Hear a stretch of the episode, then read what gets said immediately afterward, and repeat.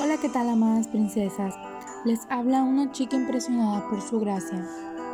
Y este es nuestro podcast del Ministerio Impresionadas por su gracia.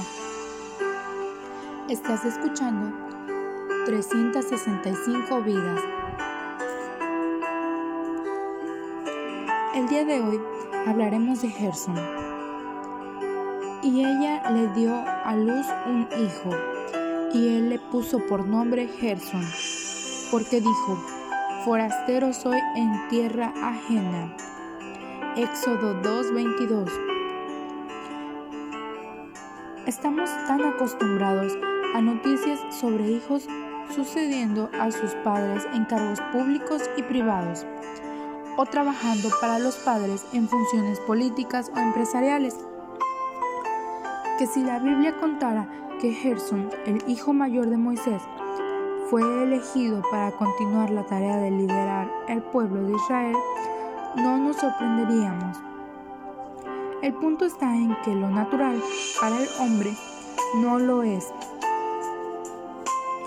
Necesariamente esto no es lo que Dios tiene, quiere o piensa. ¿Cuáles fueron los motivos por los que Dios no le dio esta responsabilidad? La Biblia no lo dice y nosotros no lo podemos saber hasta que hayamos llegado al cielo. Gerson estaba con el pueblo de Israel. Era el primogénito del líder, pero Josué fue el elegido como líder.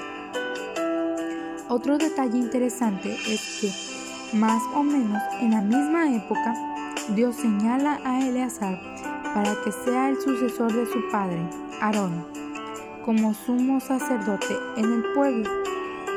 El primogénito del gran líder queda relegado al olvido, mientras que el tercer hijo del segundo líder recibe la tarea más importante desde el punto de vista espiritual.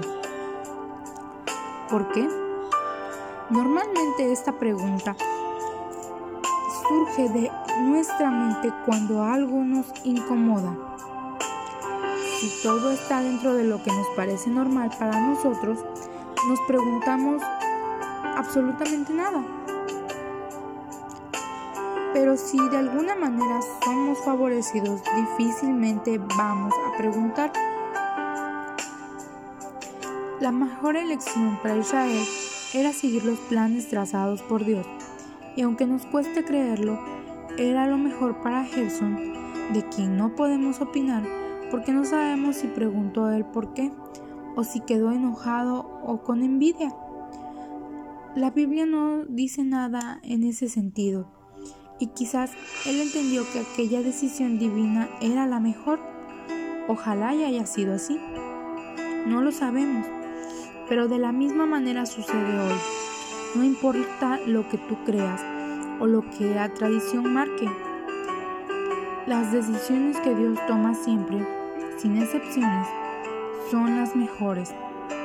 Por más que algunas las veamos a entender solo en el cielo, todas sus decisiones son buenas, son las mejores.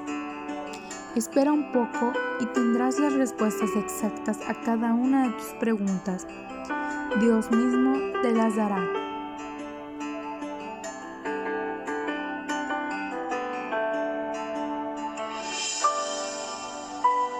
Gracias por escucharnos en este bello día.